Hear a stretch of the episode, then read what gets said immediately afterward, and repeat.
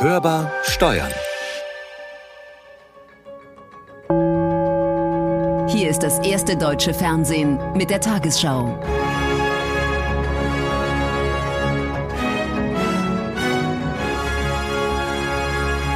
Von heute an können kleinere Firmen die Soforthilfen des Bundes abrufen. Berechtigt sind Unternehmen mit bis zu zehn Beschäftigten, die unter der Corona-Krise leiden. Je nach Firmengröße ist ein Zuschuss bis zu 15.000 Euro möglich. Das Geld muss nicht zurückgezahlt werden. Hörbar Steuern, der DATEV-Podcast. Mit Konstanze Elter und Carsten Fleckenstein. Wir reden einfach drüber.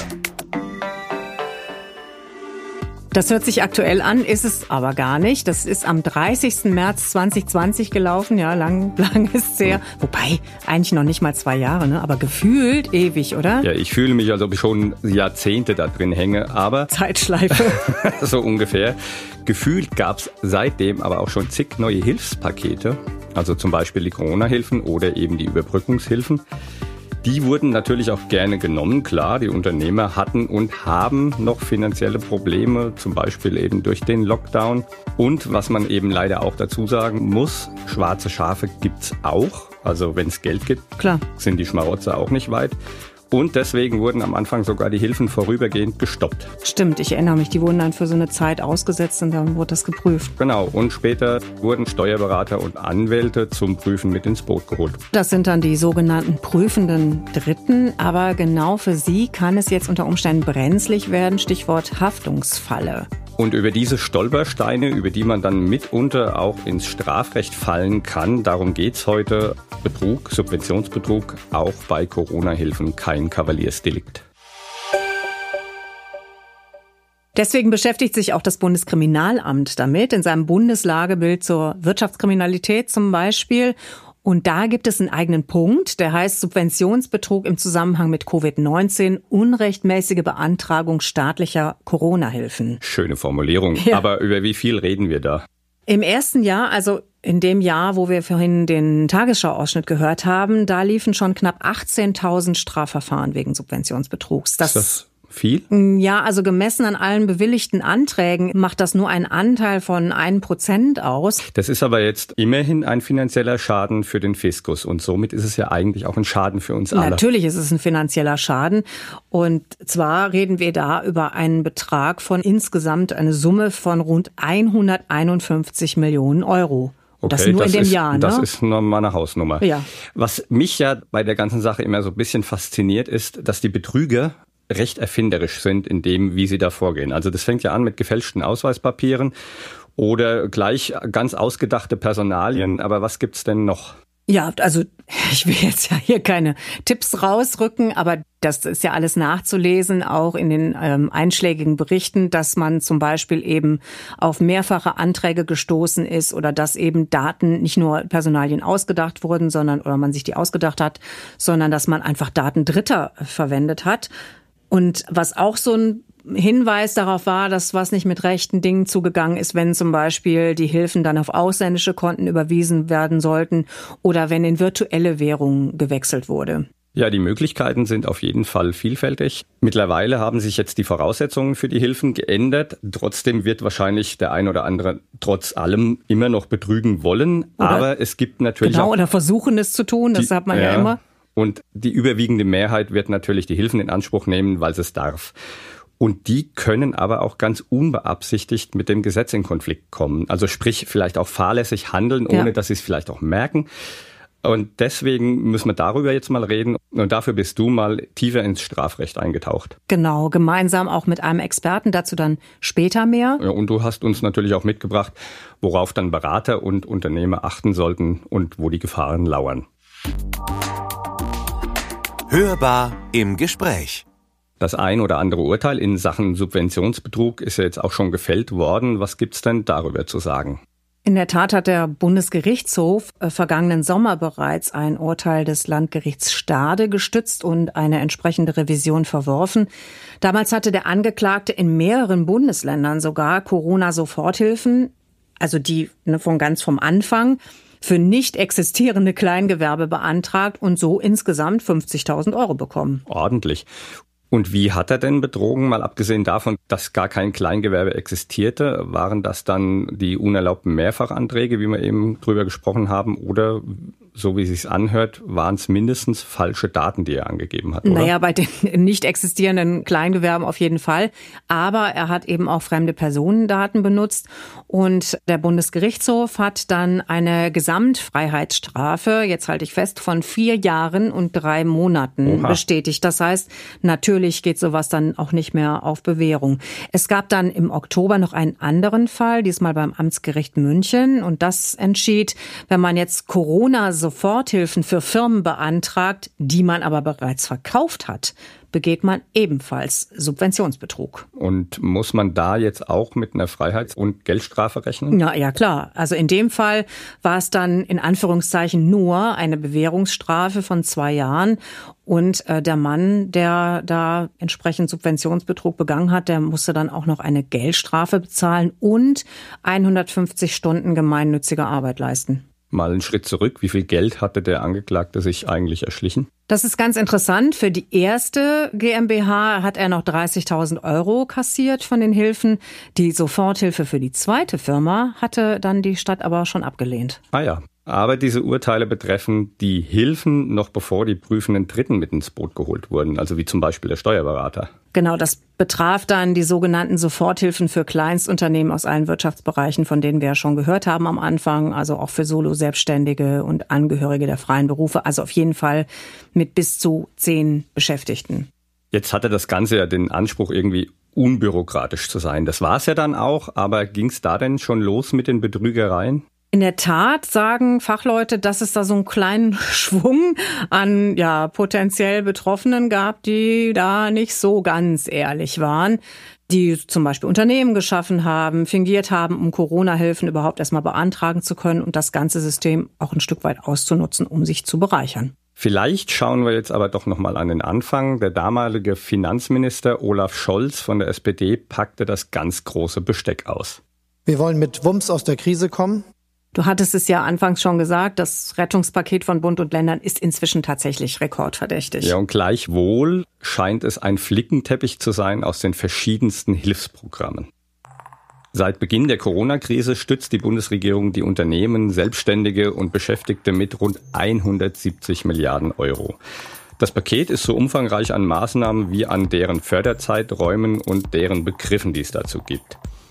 Das geht los mit der Soforthilfe. Dann geht's weiter mit KfW-Schnellkrediten und dem KfW-Sonderprogramm, dem Kurzarbeitergeld, die Überbrückungshilfe 1, 2 und 3, Überbrückungshilfe 3 Plus und 4, Novemberhilfe, Dezemberhilfe, Exportkreditgarantien und Bürgschaften, Neustarthilfe Plus, Neustarthilfe 2022, Rekapitalisierung über Maßnahmen für Start-ups und kleine Mittelständler und über den Wirtschaftsstabilisierungsfonds. Steuerliche Maßnahmen, Neustart, Kultur, Sonderfonds und Profisport, Grundsicherung und... Ey! Ihr könnt mir doch nicht einfach den Ton abdrehen. Oh, hast du jetzt wenigstens mitgezählt? Ist Nö. ja kein Wunder, dass man da den Überblick verliert. Nee, also mitgezählt habe ich jetzt nicht. Ich bin fast eingeschlafen. Nein, Quatsch. Das ist natürlich für Steuerberaterinnen und Steuerberater auch komplett Neuland gewesen. Und die müssen ja als prüfende Dritte, haben wir ja schon gesagt, unterstützen. Und was man ja nicht vergessen darf, die sind und waren in der Krise ja ohnehin mehr als ausgelastet. Und jetzt wird abgerechnet. Absolut. Das heißt, die Beraterinnen und Berater müssen jetzt darlegen, welche Fördermittel beantragt wurden, warum und so weiter und so weiter. Also bei diesen ganzen Hilfen, die ja immer neu dazukommen, diesen neuen Förderbedingungen, die Haftungsszenarien, da ist ja schon die Verunsicherung doch recht groß. Aber ob tatsächlich hier und da der Betrug bewusst im Spiel ist, das kann man wahrscheinlich nicht verallgemeinern, oder? Nee, nee, nee, das, das kann man absolut nicht sagen. Ich habe darüber mit Peter Talaska gesprochen. Er ist Rechtsanwalt und Fachanwalt für Steuerrecht in der Kanzlei Streck Max Schwedhelm in Köln. Natürlich gibt's dann da auch immer Betroffene, die wirklich ums Überleben kämpfen und vielleicht dann schon mal in Versuchung geraten, irgendetwas möglich zu machen, was vielleicht so eigentlich nicht vorgesehen ist. Das will ich gar nicht ausschließen. Aber dass ich jetzt sage, da gibt's ganz bewusst Strukturen, die geschaffen werden, um das System auszunutzen. Ich will das nicht ausschließen, aber ich sehe es bisher in der Praxis in der Form jedenfalls nicht. Was er aber gesagt hat, was ihm auffällt, ist, dass sich rund um diese ganzen Corona-Hilfen, um die ganze Unterstützung in Sachen Corona-Krise eine ganz neue Beraterschaft entwickelt hat. Also jetzt keine Steuerberater, Wirtschaftsprüfer oder eben Rechtsanwälte. Nee, oder? das sind dann in Anführungszeichen einfach Berater, die bestimmte Branchen bei den Soforthilfen, Überbrückungshilfen und was es da alles gibt, unterstützen wollen, bei den Antragstellungen und so weiter. Mhm. Und wo ist da jetzt der Haken? Die Besonderheit ist da, dass die Kosten für eine solche Beratung unter Umständen mit geltend gemacht werden, also sozusagen als Unterstützung. Und da sind mir jetzt schon ein, zwei, dreimal untergekommen, wo ich das Gefühl hatte, die haben ganz merkwürdige Preisgestaltungen für ihre eigene Beratung gewählt, eigentlich fast sittenwidrig hoch, in der Erwartung, dass ja der Mandant äh, oder der Betroffene das gar nicht zahlen muss, sondern der Staat das dann bezahlt. Aber das sind ja dann eher Unternehmensberater und keine Steuerberater oder Wirtschaftsprüfer. Genau, das haben wir schon gesagt. Im Grunde genommen sind das so Branchenberater. Die kennt man auch aus dem Handwerk und aus der Gastronomie. Im normalen Zeiten unterstützen die eher dabei, dass man zum Beispiel bei der Bank einen Kredit bekommt oder dass man Räumlichkeiten findet. Das hat jetzt im eigentlichen Sinne nicht wirklich was mit Rechtsberatung zu tun. Okay. Aber welche wenn man davon jetzt mal absieht, welche Gesetze werden denn überhaupt gebrochen? Oder wo kann man da jetzt, wie wir es gesagt haben, hineinstolpern, wenn man Fehler macht, die einem dann zu spät auffallen? Da kommen mehrere Delikte in Betracht. Also zunächst mal, das hatten wir schon am Anfang gesagt, auch bei den Urteilen, Stichwort Subventionsbetrug. Das ist ja relativ klar, weil es geht hier in der Regel um Subventionen.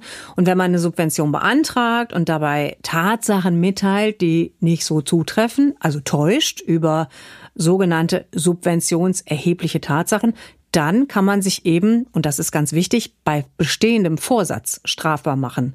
Der Subventionsbetrug ist eine, und jetzt kommen wir schon zum nächsten Delikt, eine besondere Form des Betrugs.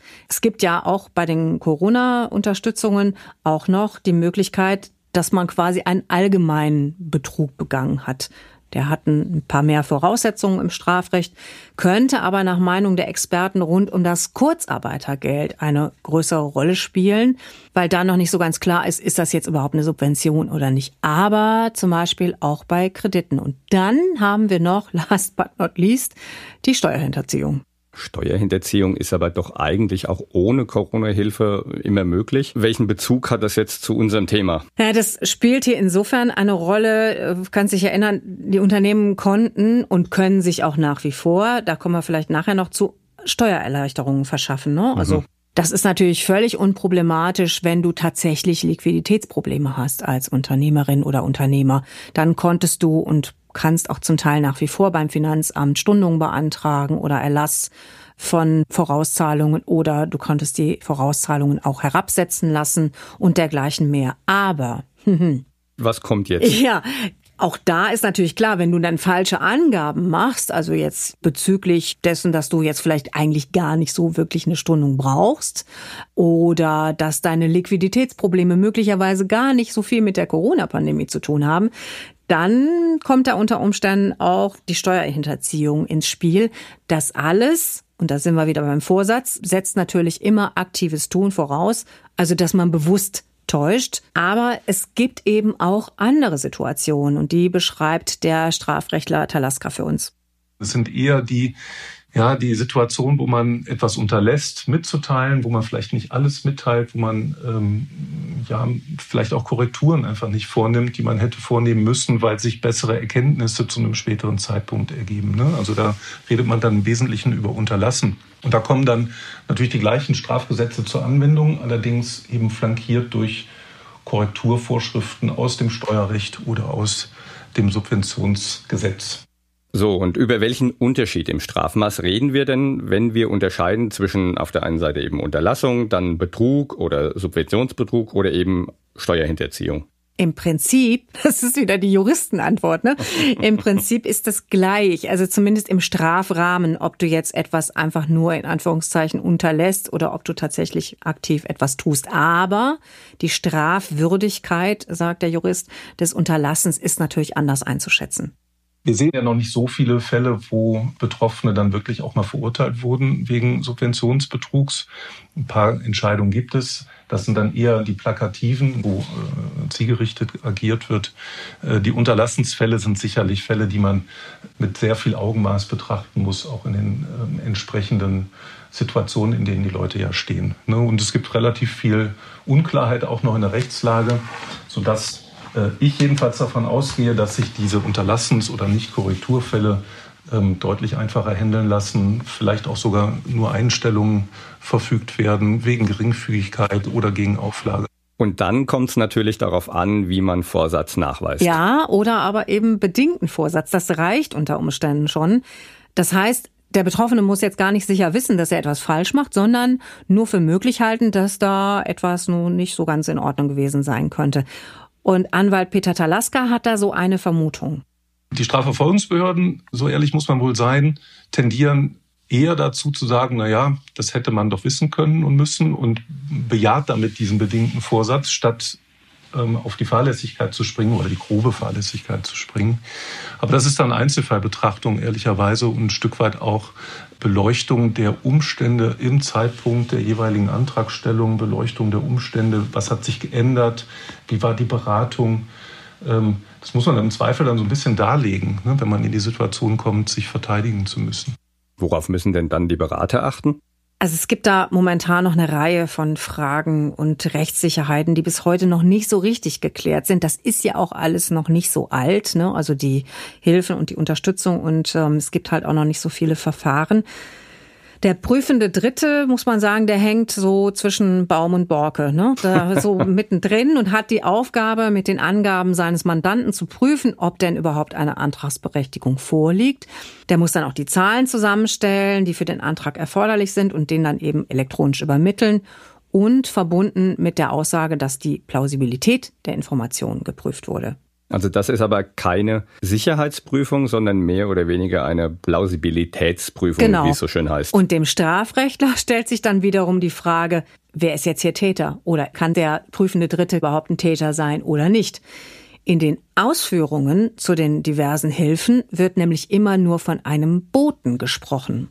Und genau da liegt jetzt das Problem. Ist der Berater ein Bote? Dann ist er mehr oder weniger nur Übermittlungsperson und kann allenfalls Beihilfe leisten, strafrechtlich gesehen. Ist er aber ein Vertreter, also jemand, der für jemand anderen etwas macht, und zwar mit Erklärungswert, dann ist er Täter und hat natürlich die gleichen Risiken wie der Unternehmer selbst. Wenn er hier von Risiken spricht, ist das Risiko des Beraters jetzt schon bei der, oder besteht das schon bei der Antragsabgabe? Sagen wir mal so, wenn er dort etwas feststellt, jetzt in den Zahlen oder in den Informationen, die er bekommen hat, und wenn da irgendwas nicht so ganz plausibel ist, äh, dann bewegt er sich oder sie äh, zumindest so in eine Grauzone hinein. Wobei, also es geht jetzt auch niemand davon aus, dass die Strafverfolgungsbehörden sich jetzt auf die Berater einschießen. Die sehen natürlich auch die Arbeitsüberlastung in den Kanzleien und dass viele Punkte erst so im Laufe der Zeit konkretisiert worden sind. Ist ein interessanter Punkt. Was ist denn, wenn sich jetzt plötzlich wieder etwas ändert? Dann Guter Punkt. Dann rutscht man nämlich in eine potenzielle Korrekturpflicht hinein, also unverzüglich. Und das heißt? Ja, das ist auch wieder so eine Sache. Ohne schuldhaftes Zögern heißt das juristisch betrachtet. Und der Jurist Talaska, der sagt dazu Folgendes. Und jetzt wiederum ist völlig unklar, ob man abwarten darf, bis man für den jeweiligen Antrag die Schlussabrechnung macht oder ob das nicht zulässig ist, so lange zu warten. Ne? Denn unverzüglich heißt ja normalerweise, ähm, ich muss sofort handeln. Und wenn ich warte, dann ist das Warten nur dann gestattet, wenn es ein nicht schuldhaftes Warten ist. Ne? Und das ist genau die Diskussion. Ist jetzt das Warten bis zur Schlussabrechnung schuldhaft, ja oder nein? Ja, und ist das jetzt schuldhaft? Wie ist da das Ergebnis? Das ist auch noch nicht so ganz klar. Also eigentlich ist es wohl richtig, so wie die Experten das sagen, auf die Schlussabrechnung abzustellen, die dann irgendwann zu einem bestimmten Stichtag kommt. Aber in den Bescheiden, die so ergehen, da steht dann ganz oft in den Nebenbestimmungen drin, dass man doch bitte schon unverzüglich, also sprich vor der Schlussabrechnung, das möglicherweise, wenn man was zu korrigieren hat, das dann auch korrigieren sollte. So, und wenn jetzt der Berater das liest oder der Unternehmer das liest, dann muss er ja schon den Eindruck gewinnen, dass er nicht warten darf. So, und wenn er dann gleichwohl wartet, dann kommt diese Unterlassensstrafbarkeit plötzlich aufs Tapet. Ja, und da steckt ein gewissermaßen ein Risiko drin. So, da ging es jetzt um den Berater. Kommen wir zu dem Unternehmer. Welches Risiko hat der und wie kann der sich vor allen Dingen auch schützen? Tja, das ist so eine Frage. Ne? Was ist dem Unternehmer oder der Unternehmerin zuzumuten? Wie weit muss man sich da auf dem neuesten Stand halten? Eigentlich muss man sagen, muss der Mandant sich darauf oder darf sich darauf verlassen, wenn er oder sie jetzt alle Informationen zur Verfügung gestellt hat, die für den Antrag notwendig waren, dann ist er fertig. Ne? Also da muss nichts mehr gemacht werden. Und der Berater hat ja wiederum auch ein Interesse daran, seinen Mandanten auf dem Laufenden zu halten. Man kriegt ja auch sonst so diese normalen Infoschreiben. Und insofern ist das auch ganz generell etwas, was in der Berater-Mandanten-Beziehung eine große Rolle spielt. Dann ist es leider aber trotzdem so, äh, ne, die Ermittlungspraxis zeigt ja, so eine Strafverfolgungsbehörde versucht dann ja den einen gegen den anderen auch durchaus mal auszuspielen. Das heißt, die zwei, die eigentlich ja zusammen agiert haben, sind jetzt plötzlich in so einem Interessenkonflikt gefangen. Und das macht dann manchmal praktische Probleme. Das heißt also rechtzeitig an der gegenseitigen Beziehung arbeiten. Aber was ist denn eigentlich, wenn das Kind schon in den Brunnen gefallen ist? Da gibt's wiederum auch zwei, also mindestens zwei, aber auf jeden Fall zwei wichtige Konstellationen. Also stellen wir uns erstmal vor, der Bescheid ist jetzt schon da dann kann ich nicht mehr strafbefreiend zurücktreten, wenn es jetzt um sowas geht wie Betrug oder ähnliches. Liegt aber noch kein Bescheid vor, dann stellt sich das Ganze etwas anders dar, erklärt der Kölner Rechtsanwalt Talaska. Und auch der Staatsanwalt ist noch nicht vor der Haustür ne, und wirft jemandem einen versuchten Subventionsbetrug vor. Das sind ja die meisten Fälle dann. Wenn ich dann noch tätig werde und sage, das korrigiere ich jetzt, dann würde man wohl straffrei herauskommen aus der Sache, weil man da einfach den Weg in die Legalität gefunden hat. Aber das Geld einfach behalten, das geht dann trotzdem auf keinen Fall. Nee, das äh, fordert dann spätestens die Verwaltung zurück. Also, wie bleiben jetzt alle Beteiligten auf der sicheren, auf der rechtmäßigen Seite? Ich denke mal, zunächst könnte man oder sollte man davon ausgehen, dass viele ihr Bestes geben, es ordnungsgemäß zu machen. Aber selbst wenn einem das Wasser bis zum Hals steht, Tricksen lohnt nicht, ist ja eh klar. Ja, das auf jeden Fall, weil sonst kommt man irgendwann in Teufelsküche, das haben wir ja gehört. Entscheidend ist die Kommunikation zwischen Mandant und Steuerberater oder Anwältin, dass da nicht irgendwo auf dem Weg zwischen beiden Informationen, die wichtig sein könnten, die sogar erheblich sein könnten, verloren gehen. Wenn man das beherzigt, dann hat man mit dem Strafrecht nicht viel zu tun. Ganz wichtig ist auch, immer verfolgen, wie sich die Förderbedingungen weiterentwickeln und wenn sich etwas ändert im individuellen, also zügig reagieren auf jeden Fall und an die entsprechenden Stellen weitergeben. Also auch wenn sich Rahmenbedingungen oder Zahlen verändert haben. Das ist natürlich in der Praxis zugegebenermaßen nicht immer ganz leicht, weil, oder war nicht immer ganz leicht, weil die Infrastruktur gefehlt hat, weil Formulare gefehlt haben, aber es wird wohl besser. Ja, hoffen wir. Und irgendwann ist es ja oder sollte die Krise ja dann auch mal vorbei sein und die Notwendigkeit für solche Anträge damit auch. Ja, aber ich wusste es. Es ist tatsächlich schon das vierte Corona-Steuerhilfegesetz in Planung. Ne? Stichwort Steuerhilfen hatten wir, Steuererleichterungen hatten wir ja auch. Es gibt einen Referentenentwurf des Bundesfinanzministeriums. Unter anderem wird zum Beispiel die, oder soll, muss man ja sagen, ist ja noch ein Entwurf, die degressive Abschreibung verlängert werden, die erweiterte Verlustverrechnung verlängert werden und ebenso die Investitionsfristen bei den Investitionsabzugsbeträgen. Und Bundeswirtschaftsminister Robert Habeck von Bündnis 90 Die Grünen will auch die Corona-Wirtschaftshilfen über Ende März hinaus ausdehnen. Das äh, stimmen die Ministerien aber gerade noch miteinander ab. Also weiterhin. Wir wollen mit Wumms aus der Krise kommen. Der ist aber gar nicht mehr Finanzminister, sondern der ist jetzt Chef. Genau, also known as Bundeskanzler, ne, könnte man sagen. ja, genau. Mehr dazu, nein, nicht zum Bundeskanzler, sondern zum Thema unserer heutigen Folge findet ihr natürlich wie immer in den Show Notes. Da haben wir ganz viele Informationen und Hintergrundbeiträge zusammengepackt, unter anderem auch das Bundeslagebild des Bundeskriminalamts, falls ihr euch da mal durchwühlen wollt und die neuesten Entwicklungen bei den Corona-Hilfen. Das war Hörbar Steuern, der DATEV Podcast. Den ihr natürlich gerne abonnieren könnt, teilen könnt, weiterempfehlen. Und wenn er euch ganz gut gefällt, dann bitte auch im Podcatcher eurer Wahl bewerten. Und wenn ihr uns was sagen wollt oder schreiben wollt, geht das natürlich auch. Zum einen unter podcast.datev.de und zum anderen auf unserer Mailbox 0800 082 6782. Da könnt ihr Themenvorschläge hinterlassen oder einfach eure Meinung sagen. Mein Name ist Konstanze Elter. Mein Name ist Carsten Fleckenstein. Wir wünschen euch eine gute Zeit. Bleibt optimistisch. Und hört wieder rein. Hörbar Steuern. Der DATEV-Podcast.